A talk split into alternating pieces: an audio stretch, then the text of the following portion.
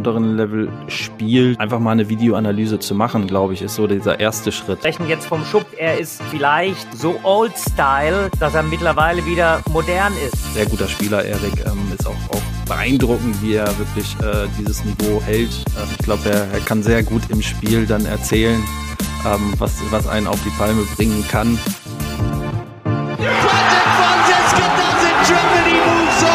Timo Boll schraubt, arbeitet an seiner Incredible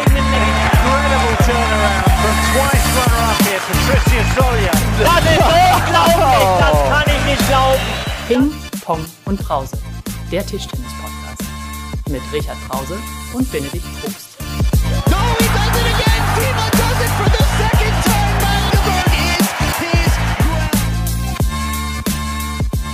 Hallo und herzlich willkommen zu einer neuen Folge Ping Pong und Brause an einem sonnigen und auch ziemlich äh, windigen Februartag ähm, in der ja, zweiten Olympiawoche, Winter-Olympiawoche. Und mit dabei ist äh, natürlich auch wieder, ich würde fast sagen, unser Jochen Behle des deutschen Tischtennissports, Richard.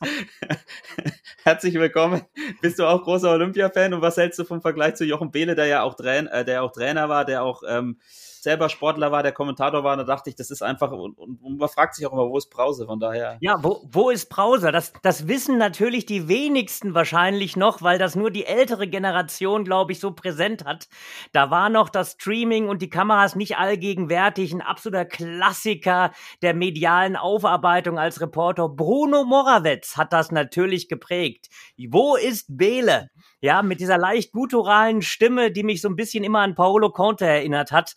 Also äh, Jochen Behle, wo ist Behle? Das ehrt mich natürlich, dass ich da in einem Atemzug genannt werde. Ja, und ich bin tatsächlich ein ziemlich großer äh, Biathlon-Fan. Ähm, Finde das natürlich immer klasse, äh, passt auch so ein bisschen vom Winde verweht. Das eine oder andere ist da ja leider auch für unsere Biathleten äh, vom Winde verweht worden. Aber ich finde es eine sehr, sehr spannende Geschichte. Wir haben da auch immer so eine, ja, ich will mal sagen, so eine kleine Anleihe genommen. Äh, äh wer jedes, jeder, der das schon mal probiert hat, äh, so, ein, so, ein, so einen etwas intensiveren Joggingbereich zu machen und dann eben hochkoordinativ direkt im Anschluss ähm, zum Beispiel ein bisschen Basketball oder Tischtennis zu spielen, der merkt, was die Jungs und Mädels da alles leisten. Also ich finde Biathlon sehr speziell. Ja, um bei Jochen Behle zu bleiben, äh, war natürlich gestern vor allem auch die Langläuferin sehr beeindruckend. Ähm, Ab, Abso die, die, absolut. Die also darf man, darf man nicht vergessen, Jochen Behle ist natürlich ein Langläufer, aber für mich sind da die Übergänge oftmals einfach fließend. genau. Das ist ja fast so ein bisschen das, als wenn wir gegen, äh, gegen China gewinnen würden, dass, dass da Deutschland ein Langlauf, Langlaufgold holt. Ähm, wo ich aber auch noch mehr an dich denken musste, und da ist nach wie vor meine WhatsApp-Nachricht an dich unbeantwortet geblieben von dir, war, ich habe mir überlegt, wie du reagiert, reagiert hättest beim Team Mixed äh, Skispringen, wo die, wo die Katharina Althaus ähm, disqualifiziert wurde und noch ein paar Sportler anders. Da habe ich mir gerade vorgestellt, was, was würde Richard Brause als, als Sportdirektor tun? Ja, also ich glaube, da ist es gut, dass keine Kameras und keine Mikros auf mich gerichtet werden. Also ich glaube, da wäre guter Rat teuer gewesen. Das ist natürlich so eine Extremsituation, damit eben konfrontiert zu werden. Ich glaube, da ist es ganz wichtig, seine gute Kinderstube zu behalten, auch wenn das mitunter ja, äh, sehr, sehr schwer gewesen ist. Man hat ja wirklich das Jahre auf so ein Highlight hintrainiert und dann passiert so etwas. Also da ist schon manchmal guter Rat teuer und da muss man natürlich gucken, wie man so etwas äh, ja zukünftig einfach ver vermeiden kann. Denn äh, ähm, das sind natürlich einfach Dinge, die äh, ich glaube, da, da muss man Ab Abhilfe schaffen, damit man da eben nicht äh, ja, diesen Dingen, die man gar nicht beeinflussen kann, äh, ausgesetzt ist oder nur wenig beeinflussen kann. Ich glaube, da waren ja alle unglaublich überrascht. Ja, ja, ja. Und ähm, was man ja auch so ein bisschen äh, mit, einem Auge immer verfolgt, ist, äh, ich würde fast sagen, unser, unser Thomas, unser Thomas Weikert, der ja da seinen ersten großen äh, Einsatz als DOSB-Präsident hat, der, ich finde, schon recht undankbar ist, ähm, weil natürlich auch viel über ja die Rahmenbedingungen und über den Ausrichter gesprochen wird und gar nicht so viel, wie es vielleicht sollte, über den Sport. Ähm, ist wahrscheinlich auch keine, keine Rolle, mit der man jetzt gerade tauschen wollen würde, oder Richard? Mit Nein, das ist, ist schon eine, eine, ganz große Herausforderung. Ich glaube, er macht das wirklich sehr, sehr gut. Wir haben ja ein, ich will es mal etwas, etwas äh, äh, lax formulieren, ein Tischtennis-Duo da an der Spitze. Fand jetzt ganz nett, äh, dass der Dirk auch mal ein Auge auf den Thomas hat äh, und mal die Mütze ihm abgenommen hat im entscheidenden Augenblick, als mal äh, die Siegerehrung da äh, stattfand. Aber ich glaube, die machen das schon sehr, sehr gut. Es ist natürlich herausfordernd, äh, da eben genau eine Position zu beziehen, ist sicherlich sehr, sehr schwierig. Und äh, man muss natürlich immer versuchen, dort den Sport im Vordergrund zu halten. Aber ganz äh, ist das in dieser speziellen Situation sicherlich nicht möglich. Genau, aber wir sollten ähm, jetzt über Tischtennis reden, denn ich glaube, wir haben heute viel zu besprechen und ich habe Befürchtungen, dass es wieder Probleme mit der Zeit, Zeit geben wird.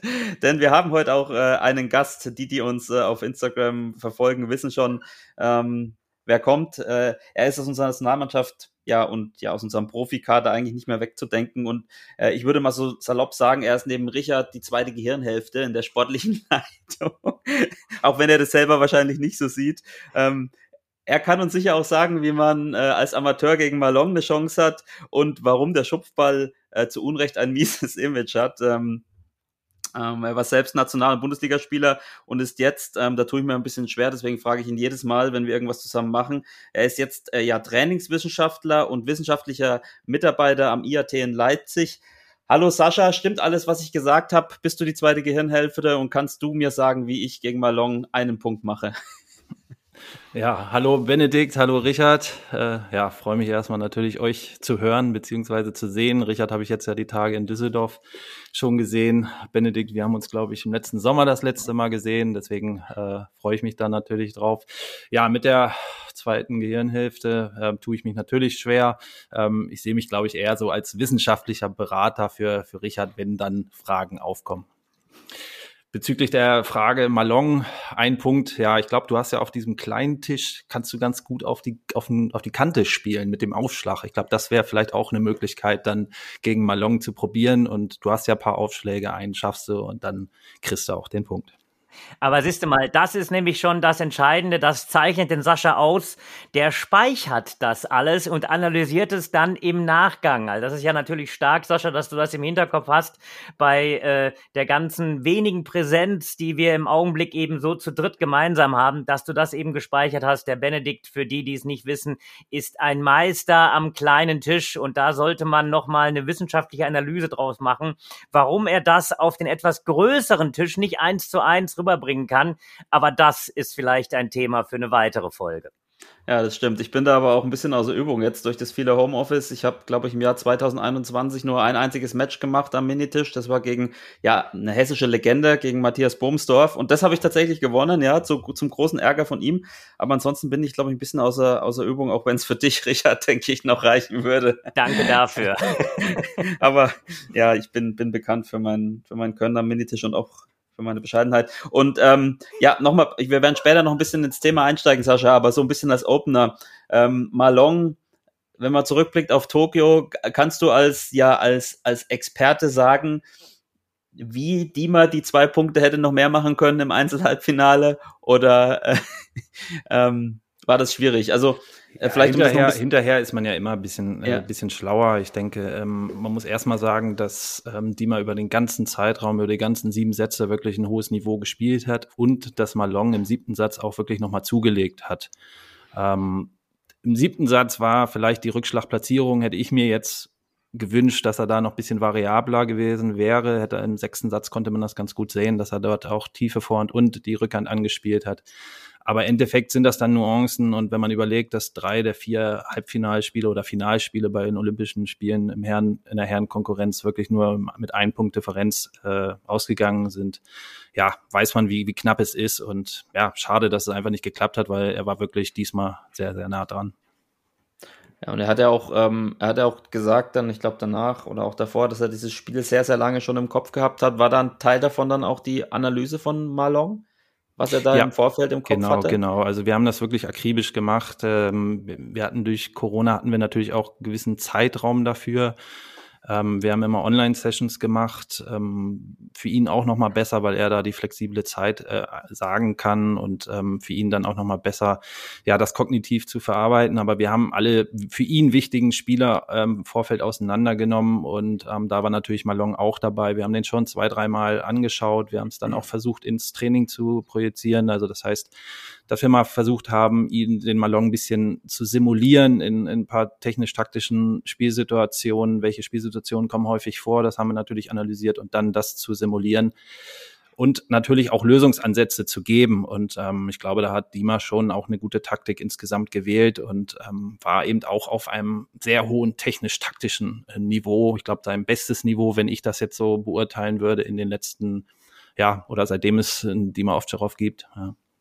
Ja, äh, Richard, äh, die Frage an dich, wie viel, wie viel Prozent Anteil hatte dann ja jetzt die Arbeit von Sascha oder von euch, was dieses taktisch-technische im Vorfeld äh, betrifft, wenn man überlegt, dass er ja gegen Malong, äh, Dima gegen Malong oft sehr, sehr chancenlos war und dann wirklich in diesem einen Spiel man das Gefühl hatte, er kann den Bock jetzt äh, umstoßen nach, ich glaube, ich weiß gar nicht, wie viele Niederlagen gegen ihn.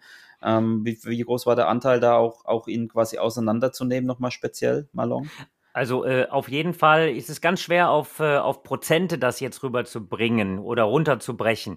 Aber einfach das zu vermitteln, dass es einen Weg gibt, auch wenn man zwölfmal, das habe ich auf jeden Fall so gespeichert, wahrscheinlich waren es noch ein paar Mal mehr, gegen Marlon relativ glatt verloren hat, ähm, dass man eben dann sagt, das 13. oder das 14. Mal, 14. Mal, da nehme ich mir was vor und eben genau nicht nur das sich vornehmen, sondern tatsächlich auch einen Weg zu haben, diesen Weg zu suchen. Das ist genau das, äh, wo Sascha eben dann immer wieder einsteigt, dass man eben sagt, das ist ja nicht eigentlich nur eine, eine Analyse, sondern das ist, äh, ich will es mal so ausdrücken, so eine Art Machbarkeitsstudie und das eben dann tatsächlich auch einsickern zu lassen. Und es geht ja nicht nur um das Spiel gegen, äh, äh, gegen Malong, sondern es geht insgesamt einfach auch darum, dass man sagt, gegen verschiedene Spieler gibt's verschiedene Wege. Die Art und Weise, wie er gespielt hat, er hat ja jetzt beileibe keine leichte Auslosung gehabt bis hin zur Medaille ähm, und äh, hat immer wieder eben diese verschiedenen Ansätze der Machbarkeitsstudie gefunden. Und da hat Sascha sicherlich und ich sag mal, diese Zusammenarbeit mit dem EAT insgesamt einen, einen wirklich wichtigen Anteil. Und wenn es am Ende die letzten äh, sechs Prozent sind, die letzten sechs Prozent, das ist das, was am Ende vielleicht den Unterschied ausmacht, ob du ähm, ja äh, da am Ende die letzten Punkte oder letzten, letzten, letzten entscheidenden Punkte eben machst und am Ende eben da äh, die Medaille, die um den Hals hängen kannst oder eben nicht. Ja, vielleicht auch nochmal ergänzend einfach. Das ist ja auch nicht nur jetzt vor den Olympischen Spielen passiert, sondern ähm, Dimitri hat ja schon diese Zusammenarbeit existiert ja schon länger und dieser Prozess eigentlich für die Olympischen Spiele hat auch schon 2019 angefangen, ähm, wo wir eben immer geschaut haben, wie sind die individuellen Stärken, Schwächen gegen die besten Spieler und Richard hat es ja auch schon angekündigt, da sind ja auch noch ganz andere Spieler wie Lin Junju, der, der überragend spielt, wo er drei, vier Mal vorher verloren hatte, ähm, dieses Spiel gedreht hat oder ähm, ja, also das ist ein langer Prozess und ähm, einfach kontinuierlich dabei zu bleiben und ähm, das über einen längeren Zeitraum zu verfolgen. Ich glaube, das bringt dann so den Erfolg.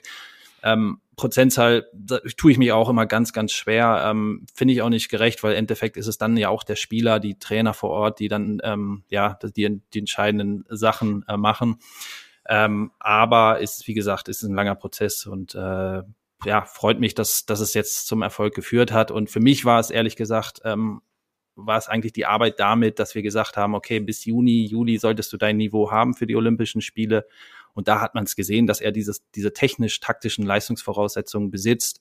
Ob es dann immer klappt, das ist ja, das ist ja wirklich immer ganz, ganz eng beieinander.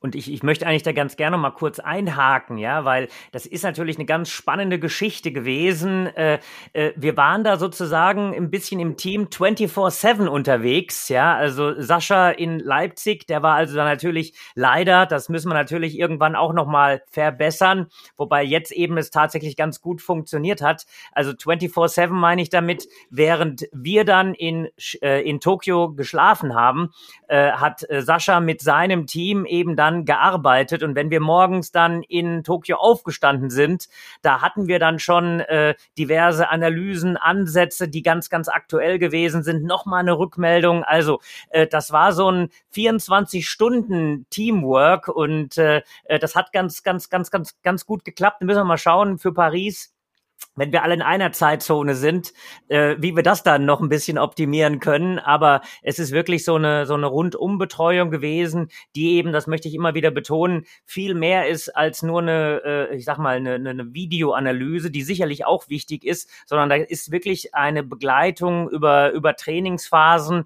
eine, ähm, eine, eine Veränderung des Bewusstseins, was muss ich spielen, was muss ich verändern. Und äh, da ist natürlich Kommunikation und einfach auch dieses Vertrauen, äh, da, da, das Sascha eben bei uns genießt, bei den Spielern, bei den Trainern, ähm, ja, eine ganz, ganz wichtige Komponente. Und ich muss sagen, die zwei Wochen waren wirklich sehr, sehr hart, weil ich wollte ja auch noch die Spiele gucken. Ne? Und äh, da gab es dann wirklich nicht so viel Schlaf.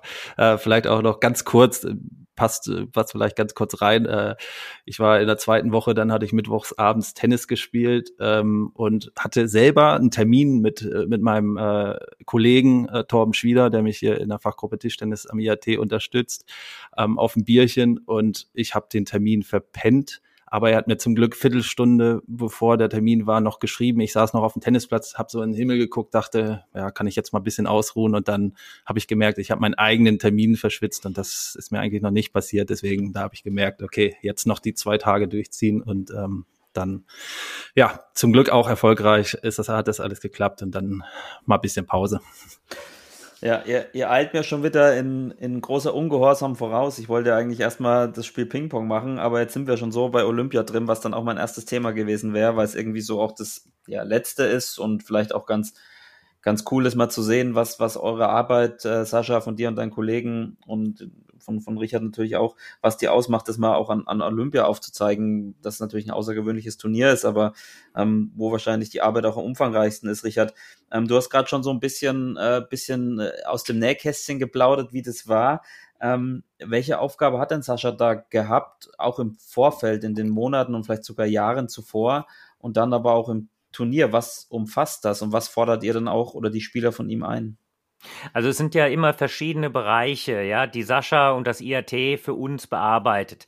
Ähm, das ist einmal natürlich äh, generell zu gucken, welche Entwicklungen gibt es insgesamt im großen Tischtennis, um einfach mal das ähm, so eine Art, ähm, ja, ich will es mal subsumieren unter dem Aspekt Weltstandsanalyse dann ist es natürlich auch so, dass wir äh, mit dem IAT gemeinsam überlegen, was ergibt sich aus dieser Weltstandsanalyse, wo entwickelt sich Tischtennis hin? Und das dann so ein bisschen runtergebrochen für die einzelnen Spieler, wo müssen sich denn die einzelnen Spieler hin entwickeln, Gleichzeitig aber auch so, dass das für die Spieler passt, denn wir können natürlich in, äh, in Dimitri Ovtcharov äh, äh, nicht zu einem Timo Boll umfunktionieren und ein Timo Boll nicht zu einem äh, Dimitri Ovtcharov. Also das sind schon dann Dinge, die äh, so ein bisschen das große Ganze äh, mit einbeziehen. Und dann ist natürlich das, was konkret ist. Wir ähm, haben natürlich keine, äh, äh, keine Auslosung im Vorfeld gehabt, äh, wissen natürlich nicht genau, gegen wen spielt man. Wir haben natürlich dann so eine ganze Gruppe äh, an Spielern, die man vorher eben analysiert und, äh, und sich angeguckt hat, aber dann eben ähm, zum Beispiel nochmal ganz frische Bilder äh, analysiert zu bekommen in so einer, wir haben das mal genannt, Gegner-Taktik-App, äh, auch kurzfristig zu sagen, okay, jetzt äh, hat äh, äh, Portugal in der ersten Runde äh, gegen uns gespielt. Äh, das bedeutet, wir brauchen ganz frische Bilder vom, äh, vom Doppel oder in einem, in einem Viertelfinale äh, gegen Taiwan, welches Doppel ist dann in den Start gegangen? Äh, hat man vielleicht noch mal so ein paar Rückschlüsse aus dem anderen Achtelfinalspiel, das dann eben kurzfristig zu äh, äh, analysieren? Das war dann quasi so diese Situation, wo wir dann gesagt haben, alles klar, das spielen wir äh, ans IAT am, äh, am späten Abend in Tokio ein und wenn wir morgens aufgestanden sind, dann hatten wir eben diese Rückmeldung, äh, die sowohl für den Damen- als auch für den Herrenbereich natürlich eminent wichtig war, um eben diese direkte Vorbereitung zu machen. Aber wie gesagt, es unterteilt sich in diesem äh, großen Bereich, äh, in welche Richtung geht das? Es unterteilt sich in diesem analytischen Bereich, wie entwickeln sich einzelne Spieler und es äh, geht dann natürlich auch in Rückmeldungen für die direkte äh, Wettkampfvorbereitung. Also das sind schon äh, Unterschiede, die für uns alle unglaublich wichtig sind. Äh, ja, und so ergibt sich dann dieses 24-7-System. Vielleicht für, äh, für unsere Zuhörer, da weiß wahrscheinlich nicht jeder, was das IAT Leipzig ist, was wir jetzt schon äh, des Öfteren genannt haben. Das ist das Institut für angewandte Trainingswissenschaften. Sascha, korrigiere mich, wenn ich Blödsinn erzähle. Ähm, ja, das Institut, das für viele ja auch olympische Sportarten genau diese Bereiche abdeckt, diese ähm, ja, technischen Analysen, diese Weltstände analysieren. Vielleicht sagst du noch mal kurz, was damit gemeint ist. Und dann vielleicht auch, wie du ähm, Olympia erlebt hast, ähm, jetzt nicht nur währenddessen, sondern äh, äh, auch davor. Ja, ich hole mal ein bisschen aus beim IAT, ähm, meinem Arbeitgeber. Ähm, das ist das ja, nationale trainingswissenschaftliche Kompetenzzentrum. Ähm, wie du gesagt hast, unterstützt das IAT äh, an die 30 olympische und paralympische Sportarten. Ähm, dort werden immer Projekte mit den Verbänden ähm, ja, vereinbart, äh, inklusive Kooperationsvereinbarungen. Äh, in den, die Projekte sind dann nochmal unterteilt. Wir haben so vier Kernbereiche. Einmal die Forschung. Ähm, da ging es im letzten Bereich oder im letzten Olympiazyklus äh, darum, den Weltstand Endeffekt zu analysieren im Hinblick auf das Angriffsverhalten, wie sich das nach der Ballmaterialumstellung äh, verändert hat. Dann hatten wir einen Entwicklungsteil, ist immer dabei, wo wir zwei Datenbankensysteme, die äh, IDA Trainingsdatendokumentation und die Gegner-Taktik-App ähm, entwickelt haben und den Bereich dann wie Spielanalysen. Das ist dann unser Unterstützungsleistung, also wissenschaftlich gestützte Unterstützungsleistung. Und da geht es dann eben um Spielanalysen, aber auch Lehrgangsmaßnahmen, Wettkämpfe vor Ort mit zu unterstützen. Und der vierte Bereich ist dann unser Wissenstransfer, wo wir ähm, ja sage ich mal, die den Verband unterstützen in, in Gremienarbeit, aber auch mit Trainertagungen etc. Ähm, einfach um Erkenntnisse, die wir, sage ich mal, herausgefunden haben, aber auch die vielleicht vorhanden sind, einfach zu transferieren in die Praxis und dem Verband dabei zu helfen. Ähm, ja, ich vielleicht noch mal ganz kurz. Ich bin da Fachgruppenleiter, wobei diese Leiterposition ähm, ist relativ zu sehen. Ich habe zwei Mitarbeiter, Mitarbeiterinnen sozusagen, ähm, den Torben Schwieder und die Susanne Schönburg in der Fachgruppe, ähm, die mich da tatkräftig unterstützen. Also wir sind eine kleine Gruppe, Ressourcen sind gering, müssen wir eben ein bisschen schauen, was man genau anstrebt. Ähm, aber da sind wir immer im guten Austausch mit Richard, mit den Trainern, auch mit den Spielern. Ähm, wenn wir jetzt mal wirklich auf die Praxis gehen, ist natürlich auch diese, diese Unterstützungsleistung, wie sie dann vor Olympia stattgefunden hat, sehr, sehr wichtig.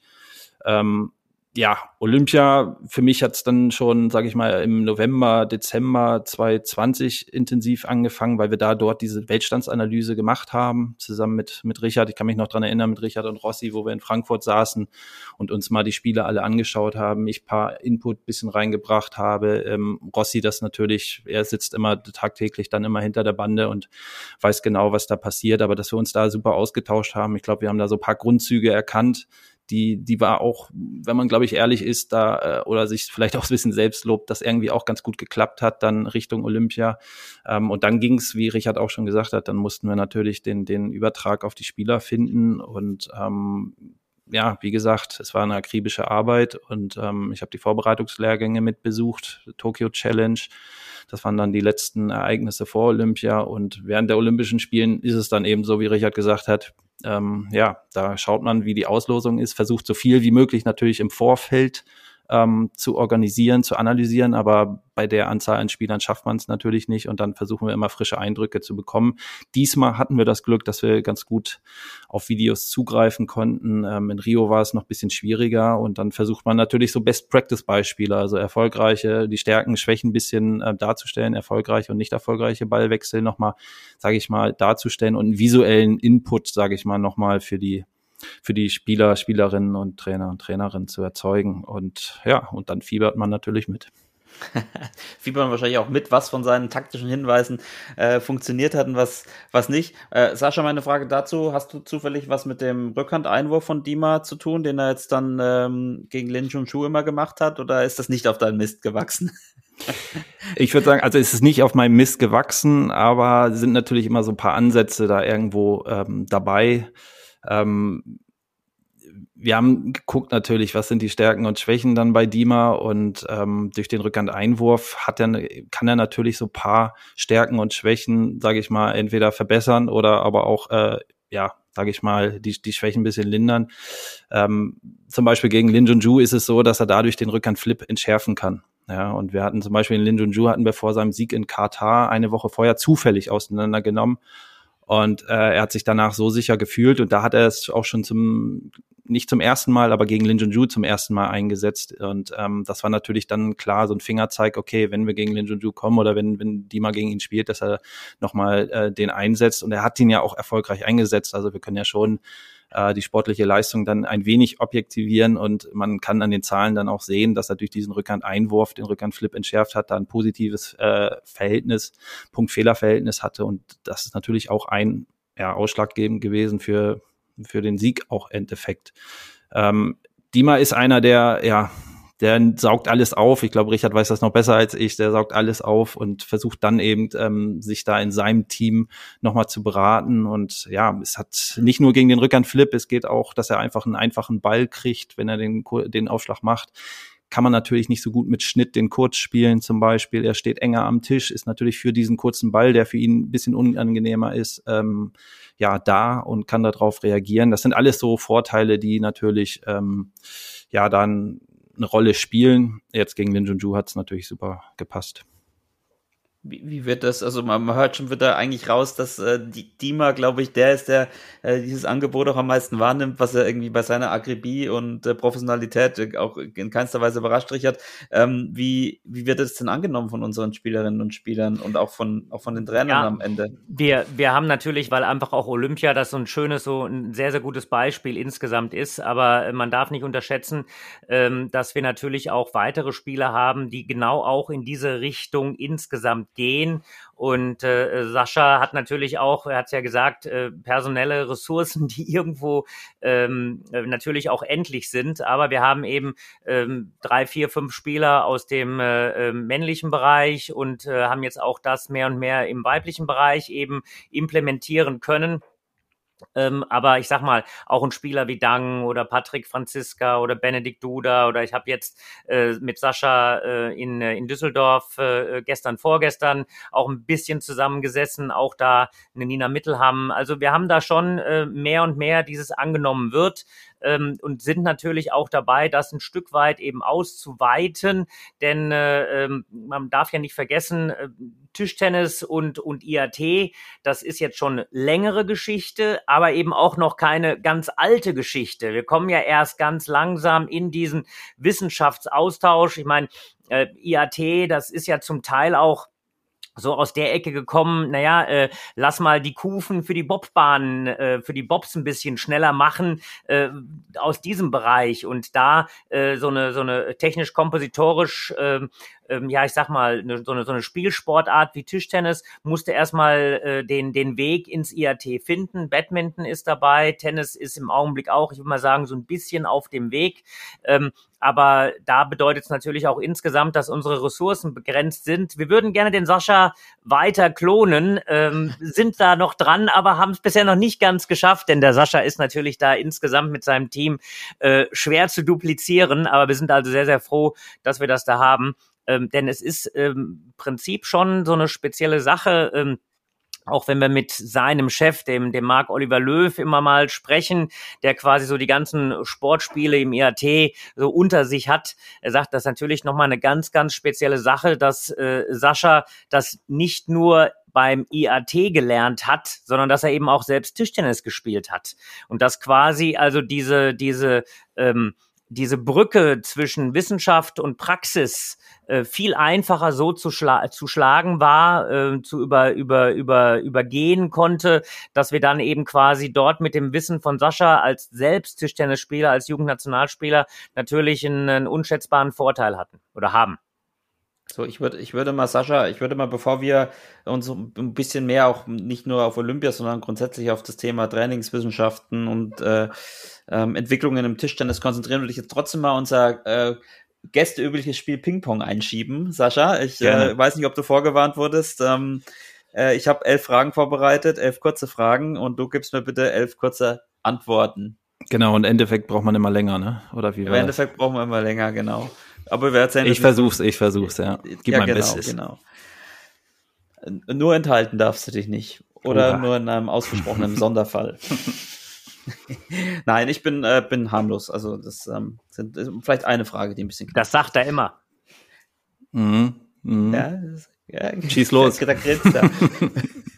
Äh, bist du bereit? Ja. Ähm, Rückschlag Schupf oder Rückschlag Banane? Rückschlag Schupf. Der taktisch glückste Spieler oder die taktisch glückste Spielerin für dich? Oh, ist das schon die knifflige Frage, oder? Das ist noch eine Einsteigerfrage.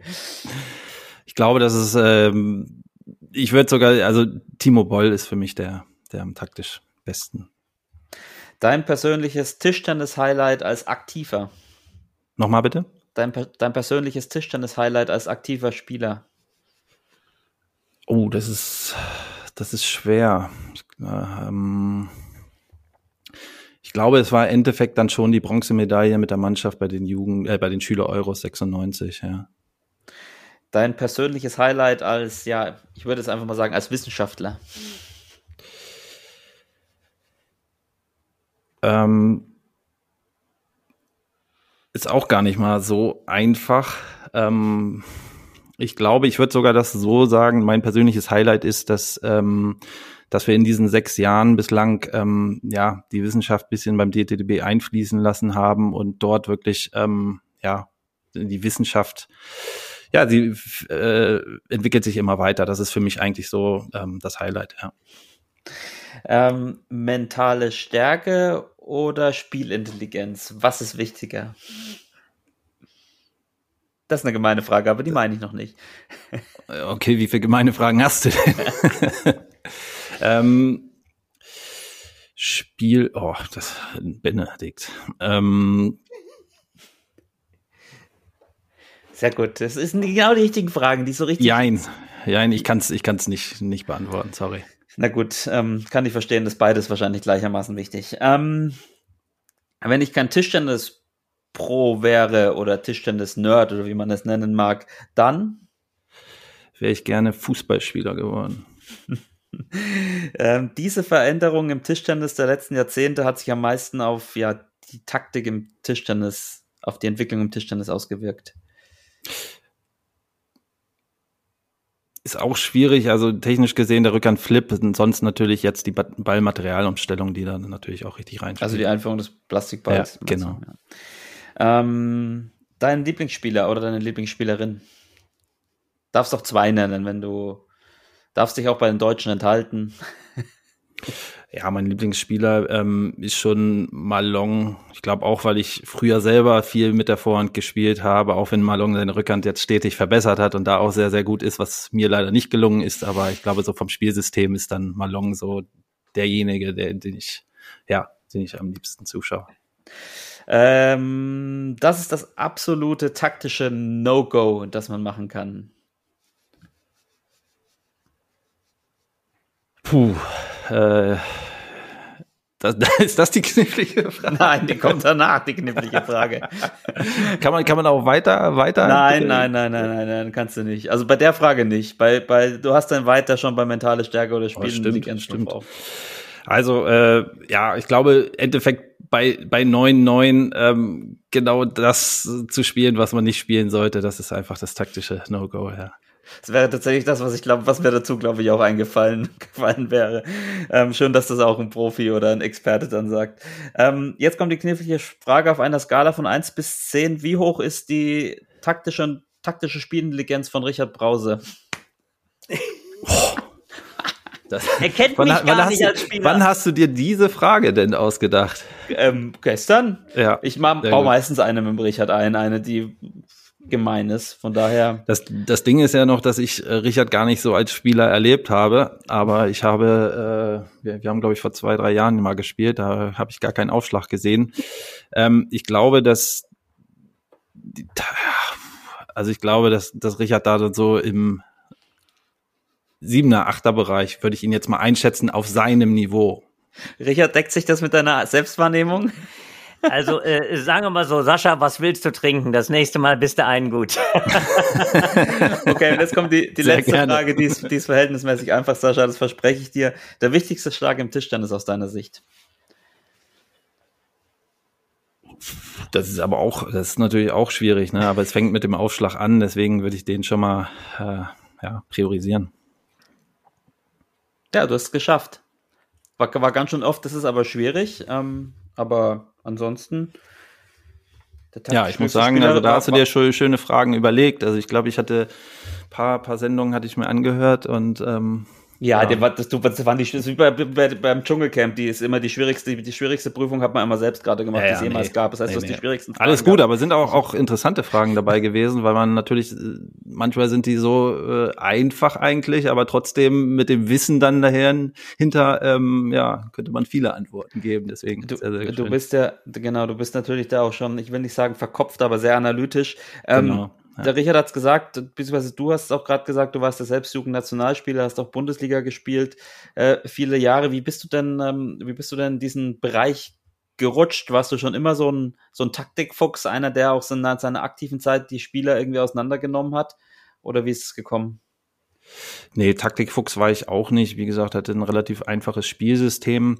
Ich glaube, was mich da so ein bisschen hingebracht ist, das äh, hat, ähm, dass ich verschiedene in meiner Laufbahn in der zweiten Bundesliga relativ früh gewesen mit, mit 14 zweite Liga gespielt und ähm, verschiedene Spieler kennengelernt durfte und die alle immer was total interessante Sachen äh, über Tischtennis erzählt haben. Das habe ich aufgesaugt. Ähm, Glaube ich, ja, daraus einmal und das zweite Mal ist, dass ich mit 19 dann äh, aufgehört habe, also relativ aufgehört. Ich habe drei Jahre dann in der Oberliga mit ganz, ganz wenig Training gespielt und dann aber nochmal zweite Liga über paar Jahre gespielt und musste, habe mich so ein bisschen selber entwickelt.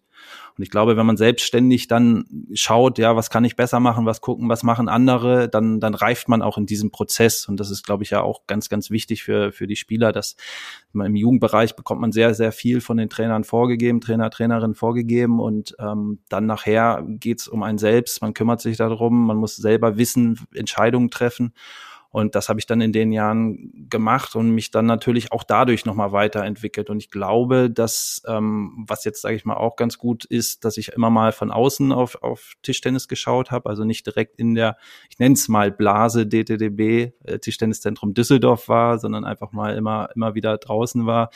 Ähm, und ja, und dann entwickelt man, glaube ich, so ein analytisches äh, Denken. Aber ich merke auch durch meine Arbeit, dass ich selbst, wenn ich jetzt andere Sportarten schaue, da auch noch mal analytischer äh, dass, äh, die Sportarten betrachte als vorher. Ja, aber ich glaube, das ist so ein bisschen dieser Entwicklungsprozess gewesen. Einerseits ähm, wirklich interessante Leute kennengelernt im Tischtennis, mit, also auch verschiedene Spielsysteme einfach und verschiedenes Denken von Tischtennis und dann nochmal, dass ich auch, ähm, sage ich mal, 20 bis 30 dann äh, so bisschen, also im Alter von 20 und 30 dann nochmal auf mich selber, ähm, ja, musste mich selber irgendwie ein bisschen nach vorne bringen und das auch nochmal ein bisschen geschafft habe. Und dann, ähm, ja, versucht man das Bestmögliche rauszuholen und da ist in die Richtung dann gekommen. Ja, es ist ein unglaublich, unglaublich spannender Bereich, wenn man sich damit so ein bisschen, ich meine, ich kratze dann auch nur die Oberfläche an, wenn man sich damit ein bisschen beschäftigt.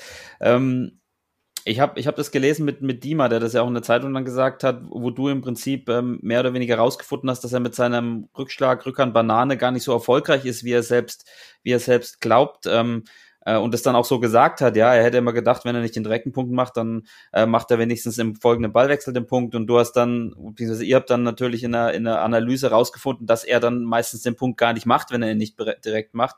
Vielleicht die erste Frage an Richard.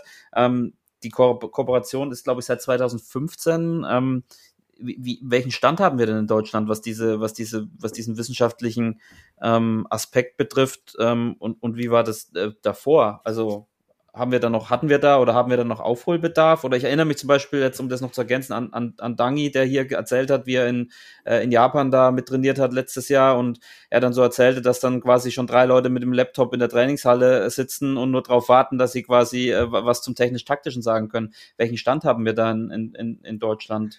Also ich, ich würde im Augenblick uns äh, in, einem, in einem fortgeschrittenen äh, äh, positiven Zustand einordnen. Muss einmal gucken, wo kommt man insgesamt her. Äh, ich glaube, dass vor allem die asiatischen Nationen, äh, deswegen hatte ich es vorhin mal so etwas lapidar oder lax formuliert, äh, viele Saschas haben, äh, vor allem auch viele ehemalige Spieler mit diesem Hintergrund, mit diesem Background haben, die dann ihren Weg eben in der Wissenschaft gefunden haben und dann eben in der Analyse Analyse, in der Forschung, äh, in der Aufarbeitung der ja, der direkten äh, äh, äh, Trainingswissenschaft eben arbeiten. Äh, wir haben mitunter eben so ein bisschen diesen anderen Ansatz. Es gibt also dann den einen oder anderen Wissenschaftler, der sich Tischtennis nähert.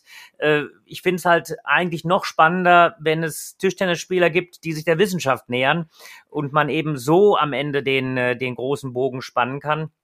Ich glaube, dass wir auf einem, ja, ich will mal sagen, guten Weg sind, aber wir haben einfach insgesamt äh, noch Bedarfe weiterer Ressourcen, um eben dann am Ende zu sagen, naja gut, wir sprechen jetzt äh, von dem Damenbereich, von dem Herrenbereich, was ist mit dem Nachwuchsbereich? Auch dort äh, wäre natürlich es wichtig, äh, so eine wissenschaftliche Komponente noch stärker. Wir sind dabei, wir haben auch weitere Partner, die OSPs, die uns da eben unterstützen aber das eben nochmal weiter zu forcieren, da sind uns die asiatischen Nationen schon ein Stück weit voraus.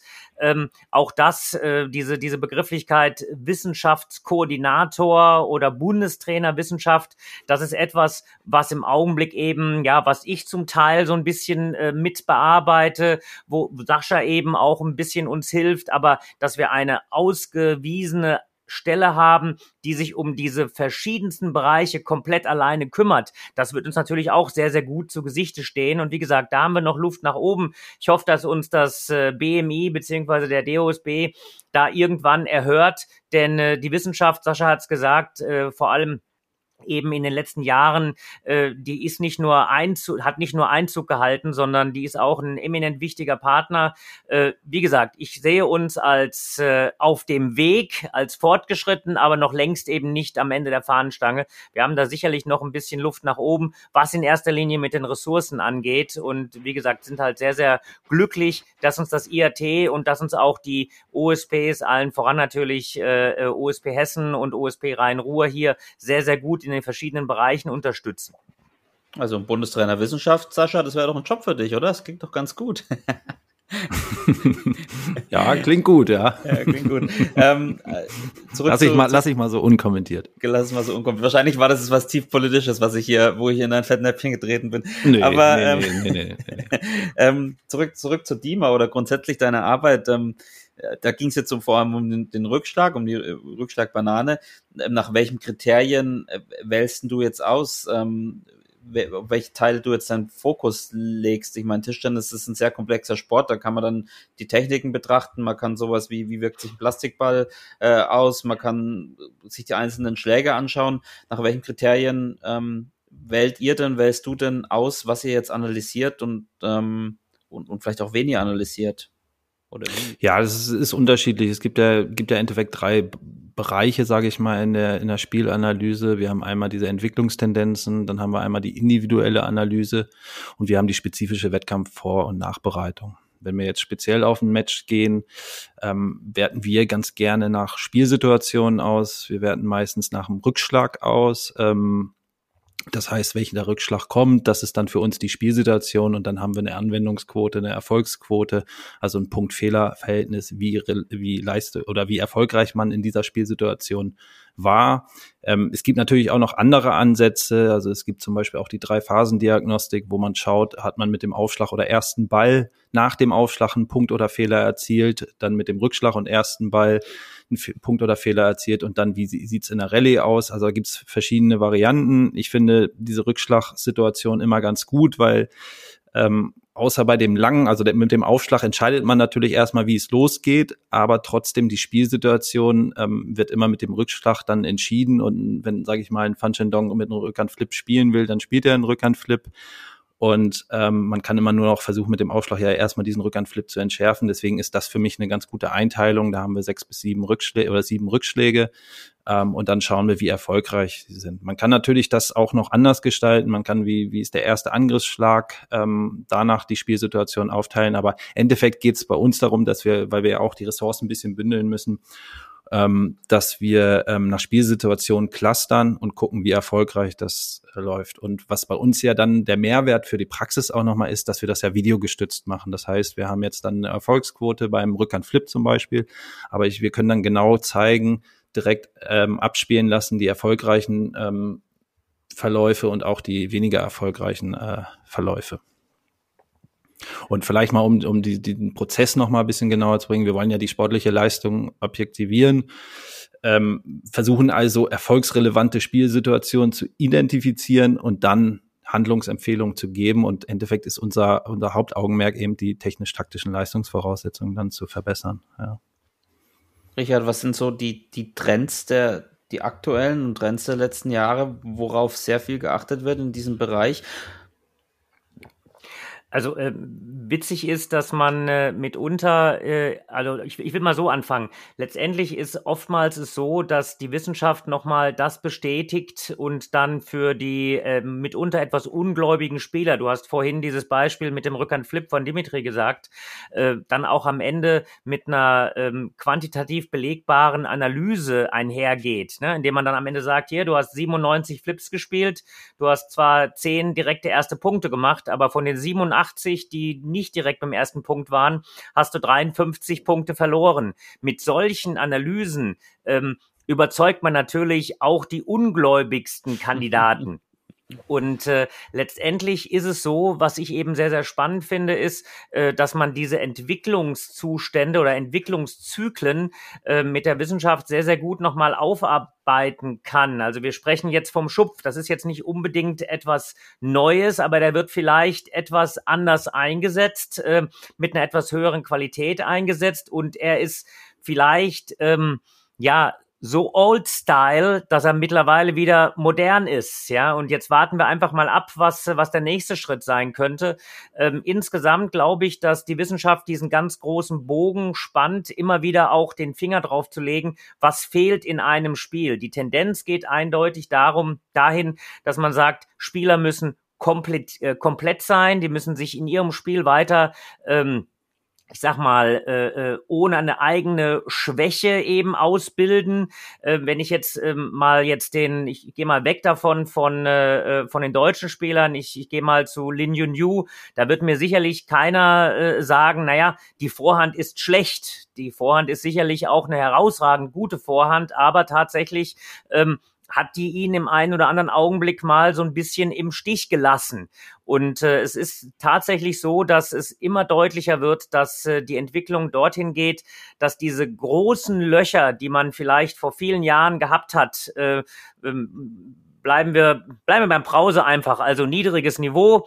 Ähm, das war klar, wenn der mit der Rückhand spielt, dann äh, äh, muss man ein bisschen äh, Glück haben, um damit er den Ball auf den Tisch spielt. Der konnte vernünftig mit der Vorhand spielen, aber dieses Loch, das er eben in der Rückhand hat, das war ja allgegenwärtig. Und äh, die Top-Spieler heute aus den ersten 50, aus den ersten 100 haben diese eigentlichen Schwächen nicht mehr. Da geht es dann tatsächlich um, um, um andere Bereiche, die vielleicht ein bisschen subtiler zu erkennen sind, wie zum Beispiel diese ja, in Anführungszeichen kleine Schwäche aus dem Vorhandbereich von, von Lin Yun Yu, ohne dass es eine wirkliche Schwäche ist. Ähm, die, das Ziel ist tatsächlich, dass das insgesamt kompletter werden, die Spieler, und dass man dann eben, und das macht die Wissenschaft eben dann auch aus, überlegt, ähm, was ist denn eigentlich in Kombination mit zum Beispiel dem Plastikball geschehen? Ähm, man hat ein bisschen weniger Rotation. Bedeutet vielleicht das, um mal jetzt ein Schlagwort zu nennen, dass das passive Spiel eine viel höhere Wertigkeit hatte, ähm,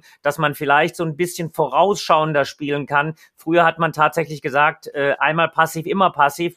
Heute kann man durch andere Flugkurven feststellen, naja, wenn ich passiv bin und ich spiele einen guten passiven Ball, habe ich danach eine Möglichkeit, äh, einfacher vielleicht sogar aktiv zu werden. Oder früher hat man gesagt, auf Teufel komm raus, jeder halblange Ball muss angefangen werden, weil man eben eine extreme Rotationsentwicklung hat. Vielleicht ist das heute nicht mehr unbedingt so. Ähm, insofern das sind einfach dann Dinge, wo sich das Spiel hinentwickelt, aber eben ähm, es geht immer mehr dahin, dass man diese zu deutlichen Schwächen sich nicht leisten darf. Ein Tischtennisspieler muss komplett sein und dann gilt es um Ausprägungen, was für ein Spielertyp ist es am Ende. Sascha, was sind für dich äh, die, die Trends, mit denen du dich äh, in den letzten Jahren ähm, vor allem beschäftigt hast in deiner Arbeit? Was, was siehst du da, was besonders wichtig ist aktuell? Oder hast du dem Richard gar nichts mehr hinzuzufügen? Wie, also Richard hat es natürlich sehr, sehr gut ausgeführt. Äh, wir sind ja auch im ständigen Austausch und ähm, bin auch immer froh, dass ich dann natürlich die Anmerkung von, von Richard, aber auch von den Trainern und Trainerinnen, Spieler, Spielerinnen bekomme. Ähm, ja, Richard hat es angesprochen, das passive Spiel, der Ball springt höher ab, ist ähm, leichter zu retournieren, sage ich mal. Ähm, der Zeitdruck wächst, weil so auch, sag ich mal, diese Tischnäher gespielt wird, zum Beispiel bei den Herren. Ähm, ja, das sind so die, die, die Trends dann Endeffekt und ähm, dass man auch mal den Gegner angreifen lassen kann, das haben wir, glaube ich, ganz gut mit unserer Studie ähm, ja, beweisen können. Und äh, ja, ähm, dass natürlich die Möglichkeit besteht, ähm, den Gegner angreifen zu lassen und dann selber drauf zu reagieren oder ihn mal passiv rüber zu spielen und dann auf, beim nächsten Ball zu attackieren. Ja, wir sind ja ähm, ein, ein, ein Podcast, äh, der sich auch an, an Greti und Bleti wie mich richtet, ja, und äh, nicht nur nicht nur den Leistungssport thematisiert, äh, Sascha. Und jetzt, jetzt müsst ihr beiden Ex-Profis äh, euch mal in die Niederung des Amateursports hinabbewegen. Ähm, apropos, weil ich gerade Niederung des Amateursports, äh, ihr, ihr seid ähm, beide große Tennisfans und habt auch schon einige epische Matches wie ich gegen Richard hinter euch, oder? Das, ja, das, ist das ist korrekt, ja. Wir, wir haben kurz überlegt, ob wir äh, da auch mal eine Weltstandsanalyse machen, ausgehend aus äh, äh, Sascha Nims, Benedikt Probst und Richard Brause, Stärken-Schwächen-Analyse, Gegner-Taktik-App. Wohin entwickelt sich das Spiel auf diesem Level? Ja, da hochspannend. Auch, äh, ja, hätte ich auch direkt eine, eine Frage an Sascha. Wie, wie, ähm, wie verarbeitest du Richards unglaublichen Einwurf beim Tennisaufschlag, der so kurz hinter das Netz kommt, kombiniert mit der Tatsache, dass er fast jeden Ball erläuft und dass man selber wenig Training hat. Ja, wobei ich bin jetzt bin jetzt schon ein bisschen im Training, muss ich sagen. Ähm, das stimmt. Also Richard, wenn Richard einen guten Aufschlag hätte, dann hätte er wirklich, äh, glaube ich, schon ein sehr, sehr gutes Niveau, weil der läuft wirklich jeden Ball. Äh, das musste ich beim letzten Mal dann auch spüren in Hanau. Da äh, hat er so ein bisschen als äh, spanische Sandplatzmaus sozusagen agiert und rumgewühlt und jeden Ball bekommen. Ich glaube, die seine Vereinskollegen meinten immer dann, ja, wer ist denn der andere? Der spielt ja ganz gut, aber ich habe das Spiel verloren. Ähm, zeigt also, wie äh, ja, wie wie Richard da gearbeitet hat. Ähm, ja, also die die Schwäche kann ich dann noch ausnutzen. Ähm, das war bislang dann auch, wenn ich gewonnen habe, auch immer mein Vorteil. Äh, Richard kriegt mich dann über die Länge oder beziehungsweise die Ausdauer. Also ich kann mich noch an mein erstes Spiel erinnern gegen Richard. Äh, da hatte ich allerdings auch erst zweimal auf Sand gespielt, aber trotzdem, ich wollte aufgeben weil er so viel Stops gespielt haben, ich immer nach vorne laufen musste. Und also eigentlich bin ich schon so ein ehrgeiziger Sportler und äh, habe dann eigentlich, ja, war kurz davor aufzugeben, dachte ich, das kannst du dir jetzt auch nicht vom Sportdirektor bringen und ähm, habe mich da durchgekämpft. Ich glaube dann, meine Revanche war dann ganz, ganz gut. Da habe ich dann auch seine Schwäche ausnutzen können. Ähm, ja, ich glaube, mein Mitarbeiter, der, Torben Schwieder oder Kollege, der hatte ein bisschen Videos gemacht, da konnte ich mich dann auch ganz gut vorbereiten. Siehst du mal. Aber es gefällt mir gut, spanische Sandplatzmaus. Die Legende besagt ja auch, dass äh, öfters in Hanau mal der, der Flughafen Tower auf dem Flughafen Frankfurt anruft und fragt, was das für, für gelbe Filzobjekte sind, die da an der Einflugschneise umherschwirren und ähm, dann mitgeteilt werden muss, dass das die Abwehrbälle von Richard Brause sind ähm, lass uns, lass uns mal zur Spielanalyse äh, quasi im Amateurbereich kommen. Äh, ich fange mit dir an, Sascha. Vielleicht auch ja so ein bisschen der Transfer. Auf welche Punkte achtest du äh, bei so einer Analyse und auf welche sollten ja Amateurspieler ähm, achten, wenn es darum geht, sein eigenes Spiel, aber auch das des Gegners irgendwie zu bewerten und zu analysieren? Ja, ich glaube jetzt, sage ich mal, wenn man auf dem unteren Level spielt, ähm, einfach mal eine Videoanalyse zu machen, glaube ich, ist so dieser erste Schritt, dass man einfach mal schaut, ähm, erstmal die Wahrnehmung, wie man selber spielt, wie andere spielen, ist da schon dann nochmal, ja, erschreckt man sich, glaube ich, auch immer. Ähm, ich habe das im Tennis zum Beispiel jetzt auch äh, mal gemacht, ähm, da habe ich das dann auch gemerkt ähm, ja, einfach mal zu schauen, ja, wie sind die Spielsituationen im Spiel, ähm, was ich immer noch empfehlen kann, dass man sich mal austauscht. Man hat ja auch so gewisse Gegner, gegen die man ungern spielt, ähm, dass man da mal überlegt, äh, wie spielen andere gegen das Spielsystem oder was für Spielsituationen kommen vor. Das Clustern meinte ich, dass man da einfach das mal auszählt. Ich kann auch ein Beispiel bringen aus, aus dem Nachwuchsbereich, als ich 2014 ähm, hier im Tischtenniszentrum Assistenztrainer war im Nachwuchsbereich Ähm, da habe ich auch mit meinem Schützling damals ähm, gesagt, ja, zähl einfach mal aus. Er war ein Abwehrspieler, wie wie oft hast du angegriffen, wie, wie, wie oft hast du geschubst und wie erfolgreich warst du danach. Und sowas einfach mal zu machen, ist, glaube ich, ähm, ja, bringt, bringt einen immer was, um auch, auch bisschen drauf zu reagieren. Ähm, wenn wir zu unserer Arbeit kommen, schauen wir immer so, wie ist das Spielsystem? Richard hat es auch schon ähm, vorhin angedeutet. Lin Junju, der zum Beispiel ein bisschen mehr Rückhand-Flip spielt, gute lange Aufschläge hat. Malong, der mehr schupft. Ähm, darauf kann man dann schon mal eingehen, was haben die für ein Spielverhalten beim Aufschlag, beim Rückschlag, wie verhalten die sich danach? Also nach dem Aufschlag, mit welcher Seite wollen sie zum Beispiel dann agieren? Beim Rückschlag genauso. Wie ist das, wenn man einen kurzen Ball spielt? Ähm, wie gehen sie dann aus dem Tisch raus? Wir gucken dann also, was vielleicht dann noch ganz gut ist, einfach aus diesen Videoaufnahmen auch dann mal Slow Motion Bild für Bild zu klicken, weil dann lernt man auch so ein bisschen die Intention vom Gegner zu sehen. Das heißt, was für einen Ball wollen sie eigentlich spielen danach? Ähm, wir gucken im Profibereich viel dann, wie ist dann die ähm, Tischaufteilung, die, die Schlägerausrichtung. Das heißt, will man danach eher mit Vorhand oder Rückhand agieren? Ähm, weil es ja im Profibereich dann nachher auch immer um Zeitdruck geht's ja im Tischtennis und ähm, dann kann man da, glaube ich, ganz gut äh, drauf reagieren. Und wie gesagt, wir versuchen immer Best-Practice-Beispiele zu finden. Also, dass man guckt, ähnliche Spielertypen, die erfolgreich waren oder allgemein, wenn ein Gegner verloren hat, ähm, wie hat dann derjenige gegen den gespielt und daraus ziehen wir dann meistens ähm, die Schlüsse. Hm.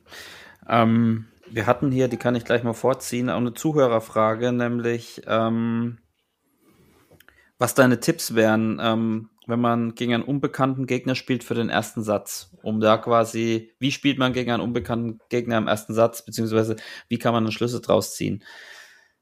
Ja, also wie gesagt, ich würde dann dann ein bisschen, also beim Aufschlag natürlich vielleicht mal in beide Richtungen aufzuschlagen. Also das heißt einmal seitlich, dann sprechen wir ja vom Gegenläufer, ähm, dass man mal schaut, wie reagiert er darauf, dann auch in beide Ecken aufzuschlagen, dass man weiß, wie geht er zu, zur Vorhandseite mit dem Rückschlag hin, wie geht er zur Rückhandseite mit dem Rückschlag hin. Ähm, das gleiche natürlich auch beim, wenn man selber den Rückschlag äh, spielt. Und was ich glaube ich ganz, oder was nochmal ein ganz wichtiger Tipp ist, der glaube ich für die Profis ähm, normal ist, dass man sich die Bälle merkt, die Ballwechsel merkt. Also das heißt, ich habe jetzt, kann es jetzt auch immer vom Tennis auch nochmal sagen. Ähm, ich weiß immer noch, was für Ballwechsel da waren. Meine Gegner, ähm, die, sage ich mal, ja nicht im Leistungssport aufgewachsen oder mit dem Leistungssport aufgewachsen sind, die sagen immer, nee, das weiß ich alles gar nicht mehr. Ich genau, glaube, wenn man anfängt, einfach im Spiel mal zu überlegen, wie waren die Ballwechsel und sich das zu merken, ähm, dann kann man natürlich auch bei 8, 8, 9, 9, da kam ja vorhin die Frage, auch die richtigen Schlüsse ziehen und dann äh, auch erfolgreich agieren. Richard, welche Schlüsse ziehst du, wenn du gegen, gegen Gegner spielst, vielleicht auch unbekannt? Wie analysierst du äh, deinen Gegner? Ähm, geht es überhaupt im Match noch so richtig gut? Kann man, wenn man einen Satz gespielt hat, kann man dann selber noch äh, irgendwie das Ruder rumreißen oder ist da viel Vor- und Nacharbeit gefragt ja, normalerweise? Das, das, das, ist genau die Kunst und da trennt sich so ein bisschen Spreu vom Weizen, dass man eben in der Lage ist, ähm, wenn man wenn man mal überlegt, du hast dann verschiedene Bereiche, du hast dann den Bereich, was nehme ich mir vorher vor? Wohl wissend, was macht der Gegner, wohl wissend, was kann ich machen, was kann ich ausrichten. Und dann eben zu sagen, alles klar, ähm, ich bin aber bereit, während des Spiels Anpassungen vorzunehmen.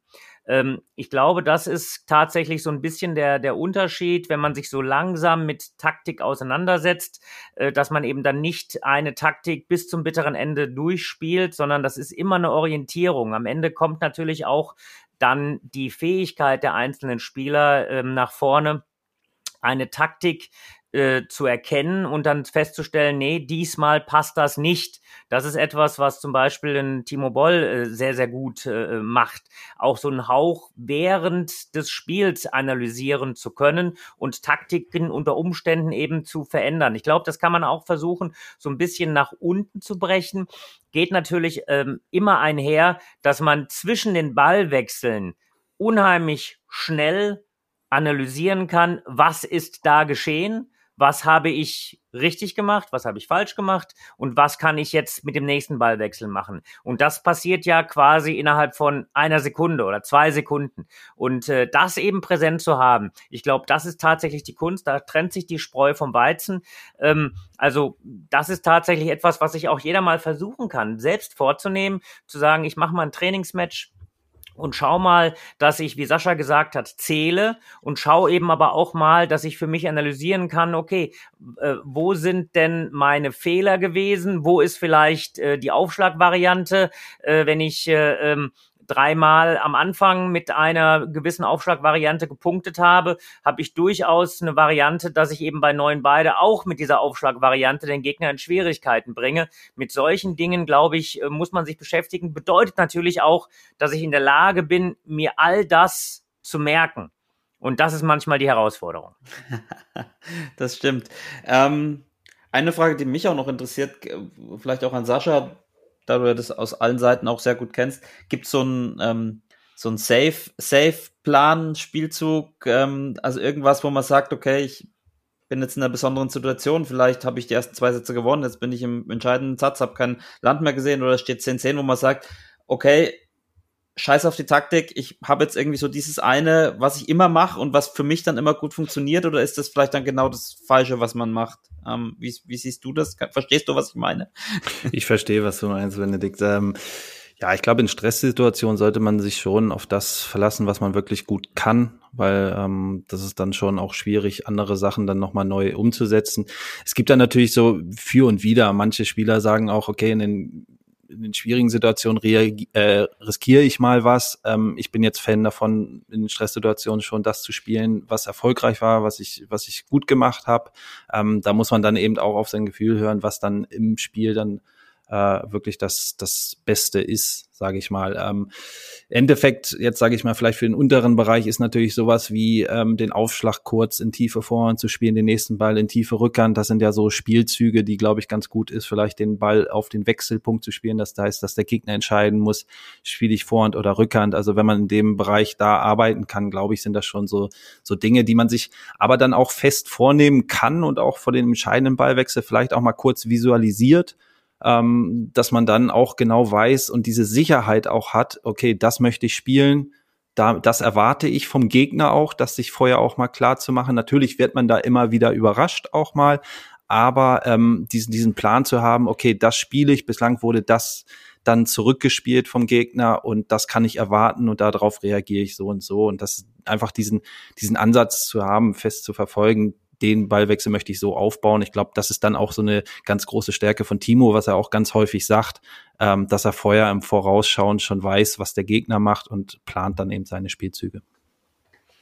Ich höre auch so ein bisschen raus bei dir. Wir sprechen ja bei Corona immer vom, vom Team Vorsicht und vom Team Öffnung. Ich nenne es jetzt mal Team Vorsicht und Team Eröffnung bei uns im Tischtennis. Du bist eher im, im, im Team Vorsicht, oder Sascha? Also du würdest eher, eher den Gegner mal anfangen lassen und gucken, was passiert, als dass du jetzt äh, beim Rückschlag jetzt zum Beispiel oder beim ersten Topspin selber drauf geht. Das ist natürlich sehr Typsache, aber von der Tendenz her habe ich das Gefühl, auch wie, wie wir jetzt das äh, so thematisch abgehandelt haben, dass das auch so ein bisschen der Trend ist, mal zu warten, was passiert. Nee, das, das, das würde ich, das würde ich, nee, das würde ich sogar, sogar ein bisschen be bezweifeln. Also man sollte schon aktiv agieren, ähm, aber man kann natürlich auch den Gegner anfangen lassen. Heißt ja nicht, dass man, äh, dass man dann nur passiv ist, sondern dass man ja auch die die Spielsituation so geplant hat. Also dass man dann ja auch damit rechnet, dass zum Beispiel ein Eröffnungstopspin kommt ähm, und und weiß dann, wie man danach weiterspielt. Also man sollte schon aktiv agieren, ob es dann eher ja, mit einem langen Rückschlag ist oder mit einem kurzen Rückschlag. Ich als äh, Spieler war immer der, der kurz versucht hat und danach mit der Vorhand agiert hat. Ähm, vielleicht bin ich da auch ein bisschen ruhiger geworden und ähm, versuche bisschen das, äh, ja, bisschen ausgeglichen zu halten. Äh, Richard war auch eher im Team Eröffnung, oder? Vorhand und ab dafür. Ab, ab, absolut, aber äh, ist natürlich auch klar, um das dann runterzubrechen zum Thema Eröffnung, dass natürlich äh, ähm, äh, die Überraschung groß gewesen wäre, wäre ich bei neun beide stehen geblieben und hätte eine überraschende Rückhand gespielt. Da habe ich mich tatsächlich auf meine Stärken immer äh, verlassen und ich glaube, das ist was, was man so ein bisschen runterbrechen muss. Bei allem Überraschungsmoment muss man natürlich auch immer wissen, was sind meine Stärken? Und äh, es macht durchaus Sinn zu versuchen, bei neuen beide auch seine Stärken wieder ins Spiel zu bringen und nicht unbedingt mit der etwas schwächeren Seite zu agieren, auch wenn das vielleicht ein großer Überraschungsmoment wäre. Genau. So, bevor wir zu unseren abschließenden Fragen unserer Zuhörer kommen, wir haben ja immer unsere drei goldenen Tipps, Richard, ja, und die würde ich natürlich, dieses Thema ist nämlich prädestiniert dafür und ähm, dass ihr die beiden mal zusammen äh, aufstellt, die drei goldenen Tipps, wie ich in ja Taktik und Analyse besser werden kann. Ich glaube, äh, Sascha, du hast schon einen genannt, der dir wichtig ist, nämlich auch mal eine Videoanalyse einfach zu machen und zu gucken, äh, was Sache ist. Ähm, was gibt's noch oder oder sehe ich das falsch? Aber genau, da, da würde ich auch ergänzen, eben wirklich dieses Mal in Slow Motion zu, zu zeigen. Also dass sie, das sieht man auch tagtäglich, wenn ich mit, mit den Spielern dann äh, oder Spielerinnen äh, die Videos durchgehe ähm, dass man wirklich diese Intention einfach mal sieht und auch ein ganz anderes Bewusstsein hat, ähm, so ein Spiel zu analysieren. Deswegen die Videoanalyse inklusive so ein Slow-Motion-Bilder oder Bild für Bild, dass man mal wirklich schauen kann, was passiert. Man kann dann auch nicht nur, muss nicht nur die taktischen, sondern man kann auch wirklich die technischen äh, Aspekte dann sehen. Ähm, das ist für mich schon ein ganz, ganz wichtiger Punkt. Ja. Ja. Gibt es da irgendeine ähm, eine Art von Software oder Unterstützungs- Apps, die, die man als normaler im, im Consumer- und Hobbybereich verwenden kann? Oder gibt es dann da tatsächlich nur das, was, was ihr auch beim IRT verwendet und ja auch selbst entwickelt habt zum Teil? Ja, gut, meistens ist, ist es natürlich kostenpflichtig, wenn man jetzt wirklich so eine Spielanalyse-Software ähm, benutzen möchte, aber es reicht ja auch schon einfach, ähm, ja, das Video laufen zu lassen und ähm, da gibt's ja schon auch Programme, mit einem einfachen VLC-Player kann man Bild für Bild weiterklicken äh, ich glaube, das ist dann äh, relativ easy und ähm, das einfach mal durchzugehen. Ja, wenn man jetzt wirklich mit, mit statistischen Daten arbeitet, dann geht man schon natürlich auf so eine Software, die dann auch ein bisschen Geld kostet. Richard, was wäre dein, dein goldener Tipp? Wir brauchen ja, zwei. Also mein, meine, meine goldenen Tipps wären tatsächlich so, dass ich in der Analyse eben unterscheide, wie gehe ich von mir aus? Also was sind meine Stärken, meine Schwächen? Was sind des Gegners Stärken und Schwächen und wenn ich äh, äh, dann im nächsten Schritt es schaffe, das im Spiel auch wieder neu zu bewerten, dann hat man natürlich wirklich zwei große Schritte eben gemacht. Ähm, und dann äh, würde ich mich immer wieder darauf reduzieren. Äh, und das ist natürlich auch dann äh, von Spieler zu Spieler und von Level zu Level sehr, sehr unterschiedlich. Es bringt mir nichts, wenn ich eine Analyse habe, die für mich spielerisch nicht umsetzbar ist. Also die Analyse muss am Ende immer auch auf den Spielertyp passen. Wenn ich äh, einem Spieler, der eigentlich äh, in der Lage ist, ähm, oder in erster Linie eine, eine Stärke hat, äh, mit guter Platzierung und vielleicht nicht so fest zu spielen. Und plötzlich sage ich ihm, äh, du musst jetzt jeden Ball festspielen, äh, auch wenn das vielleicht dann bei vielen anderen erfolgsversprechend ist, dann ist das nicht eine Analyse, die den Spieler weiterbringt. Also die Analyse muss am Ende bei all dem, was man macht, immer auf den Spielertyp passen. Ich glaube, das ist eine, eine ganz, ganz wichtige Sache. Und optimalerweise, äh, man nimmt sich etwas vor, man geht von sich oder vom Gegner aus und dann muss man eben bereit sein, äh, analytisch auch während des Spiels agieren zu können. Das wäre dann quasi so dieser, ich sag mal, nächste Schritt, um da eben flexibel zu sein. Ähm, ich habe mal mit ein paar Spielern gesprochen und haben gesagt, naja, irgendwie, äh, diesmal hat die Analyse nicht gestimmt, weil äh, der hat heute, mein Gegner, einen, ganz anderen Tag, einen viel besseren Tag gehabt, hat den Aufschlag viel besser bekommen und dann kannst natürlich die Analyse irgendwann auch mal zur Seite schieben. Da kommt dann irgendwann auch mal eine Analyse an Grenzen. Am Ende muss man das natürlich für sich dann immer wieder auch äh, äh, verinnerlichen und entsprechend anpassen. Hast du noch einen Punkt, Sascha, den du da ergänzen würdest? Ja, ich würde sogar dann auch den Schritt weitergehen, dass man, wenn man dann auch äh, trainingsfleißig ist, ähm, dass man natürlich versucht, das ins Training mit rüberzunehmen, diese Analysen und dann natürlich an diesen Stärken und Schwächen. Richard hat es richtig gesagt, man muss auch, auch an den Stärken natürlich äh, festhalten und die trainieren. Ähm, aber dass man dann diesen, diesen Transfer in die Praxis oder an den, äh, ins Training, sage ich mal, hinbekommt, ähm, das ist, glaube ich, so dann der nächste Schritt, ähm, sich überlegt, okay, wie kann ich mein Spielverhalten verbessern ähm, und die technisch-taktischen Leistungsvoraussetzungen, wie ich immer so schön sage, ähm, erhöhen. Sehr gut. Ich würde sagen, wir sind ja schon wieder, haben die Stunde schon wieder passiert. Wir haben jede Menge Zuhörerfragen bekommen. Ich habe jetzt, konnte jetzt nur einen Teil auswählen. Den Rest wird der Sascha dann sicher im Nachgang auf unserem Instagram-Kanal noch beantworten, so wie ich ihn kenne. Ja, Genauso wie wir einige Spieler von euch bekommen haben, äh, die kurz analysiert werden sollen. Aber kommen wir erstmal zu den Fragen. Die können wir vielleicht relativ kurz dann äh, beantworten. Da dürft ihr euch ähm, ich stelle sie jetzt erstmal an Sascha. Ich denke, der Richard hat vielleicht das ein oder andere Mal noch was zu ergänzen.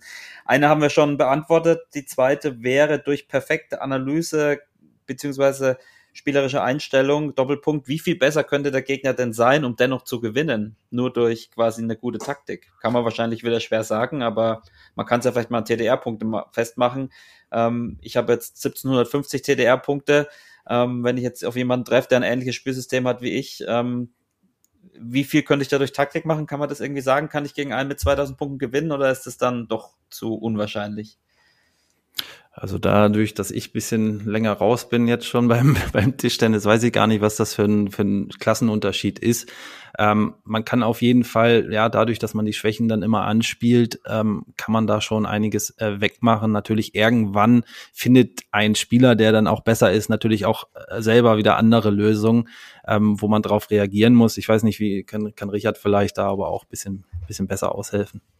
Ja, also äh, ich sag mal, ähm, ähm, ein Klassenunterschied wirst du auch mit einer sehr guten Taktik am Ende nicht ausgleichen können. Aber ähm, im Großen und Ganzen glaube ich schon, dass es, äh, bleib mal bei den, bei den QTTRs, 100 Punkte, glaube ich, dass du äh, aufholen kannst, äh, beziehungsweise wettmachen kannst. Und das ist ja schon dann eine ganze, eine ganze Menge unter Umständen. Ähm, also insofern, äh, ich glaube schon, dass äh, ähm, man vielleicht keine ganze Klasse, aber innerhalb äh, ähm, eines, eines Spielers, der normalerweise vielleicht nur eine ausgeglichene Bilanz spielt und gegen jemand spielt, der dann eben eigentlich eine hochpositive Bilanz spielt, diesen Unterschied kannst du, glaube ich, mit einer guten Taktik sehr, sehr gut ausgleichen. Ja, vielen Dank an Wuscheln für die Frage. Damian Zech fragt, wie gehe ich systematisch vor, wenn ich ähm, Videos von Gegnern analysiere. Das haben wir schon so ein bisschen angerissen. Vielleicht Sascha noch mal ganz kurz, wie gehst du da systematisch vor? Drei Punkte oder vier? Ja, also Spielsystem aktuell äh, ja, analysieren, dann schauen Aufschlag, Rückschlagverhalten, erster Angriffsball, ähm, dann kann man noch mal schauen, wie die Tischaufteilung ist nach den Spielsituationen oder in den Spielsituationen ähm, und dann einfach auch abwägen erfolgreiche, nicht erfolgreiche Ballwechsel.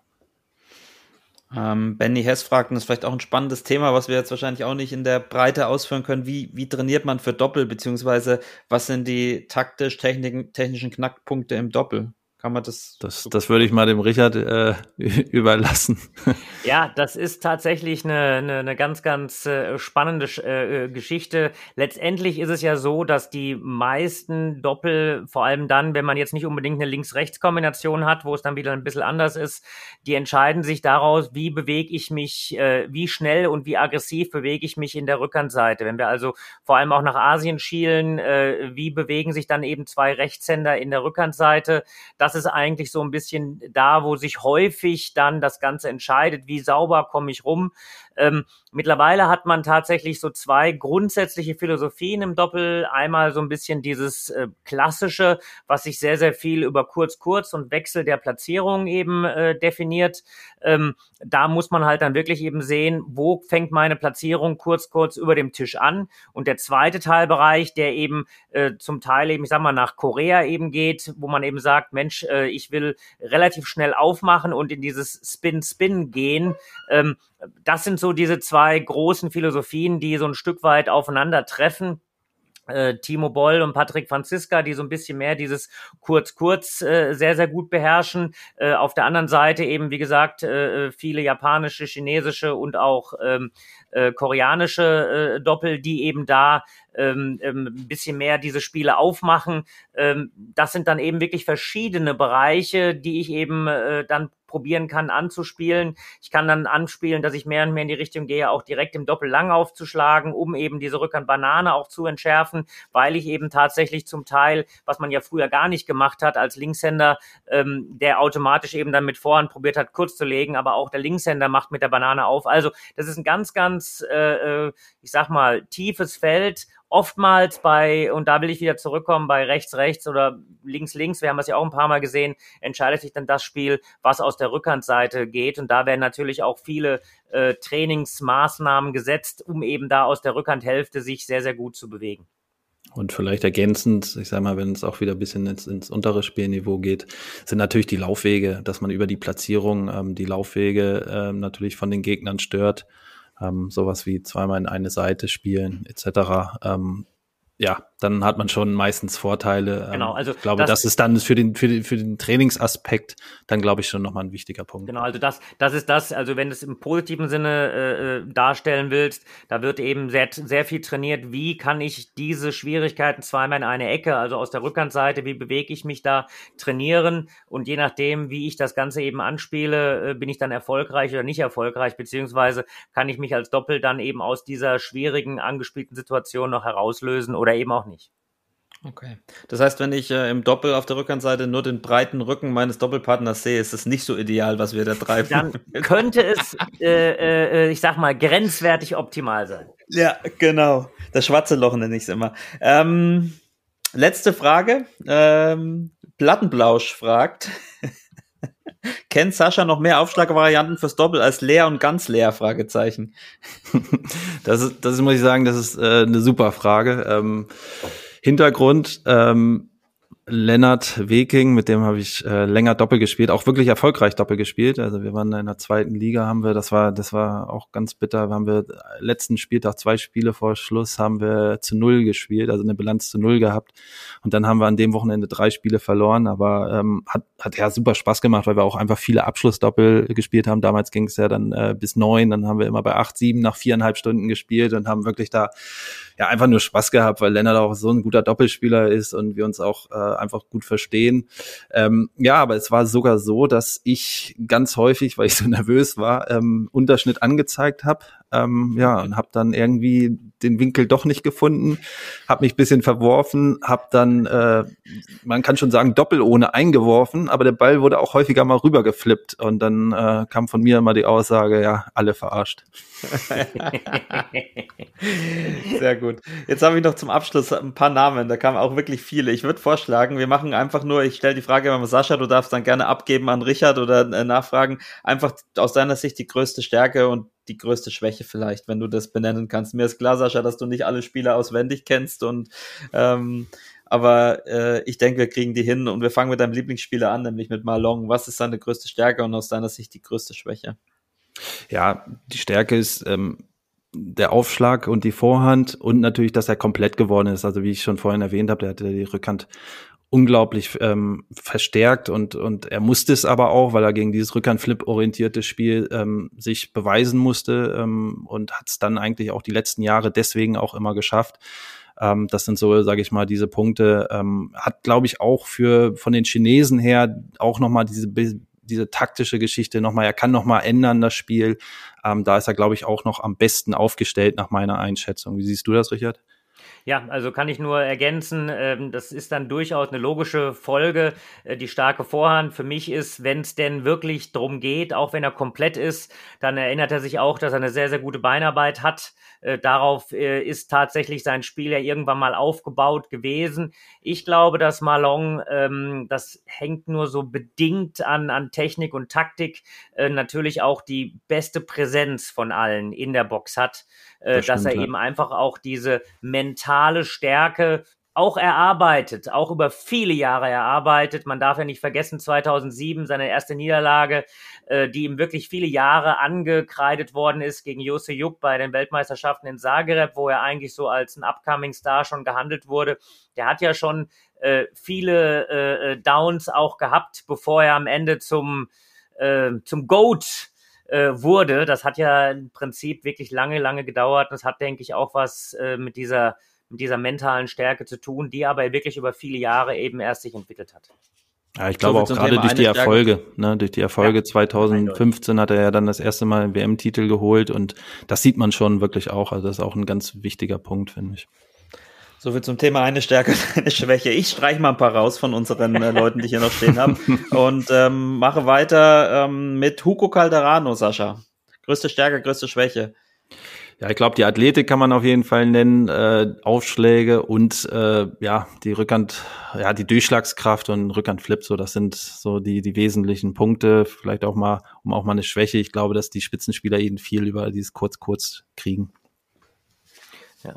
Also dem kann ich fast nichts hinzufügen. Äh, man könnte noch ein bisschen was, aber wir wollen ja kurz bleiben. Also Durchschlagskraft, das ist, glaube ich, das, was ihn die Art und Weise, mit welcher Dynamik er seine Schläge spielt, das ist schon herausragend. Vor allem auch äh, diesem etwas weiter weg vom Tisch sich bewegenden, was er da eben schafft, das ist Wahnsinn.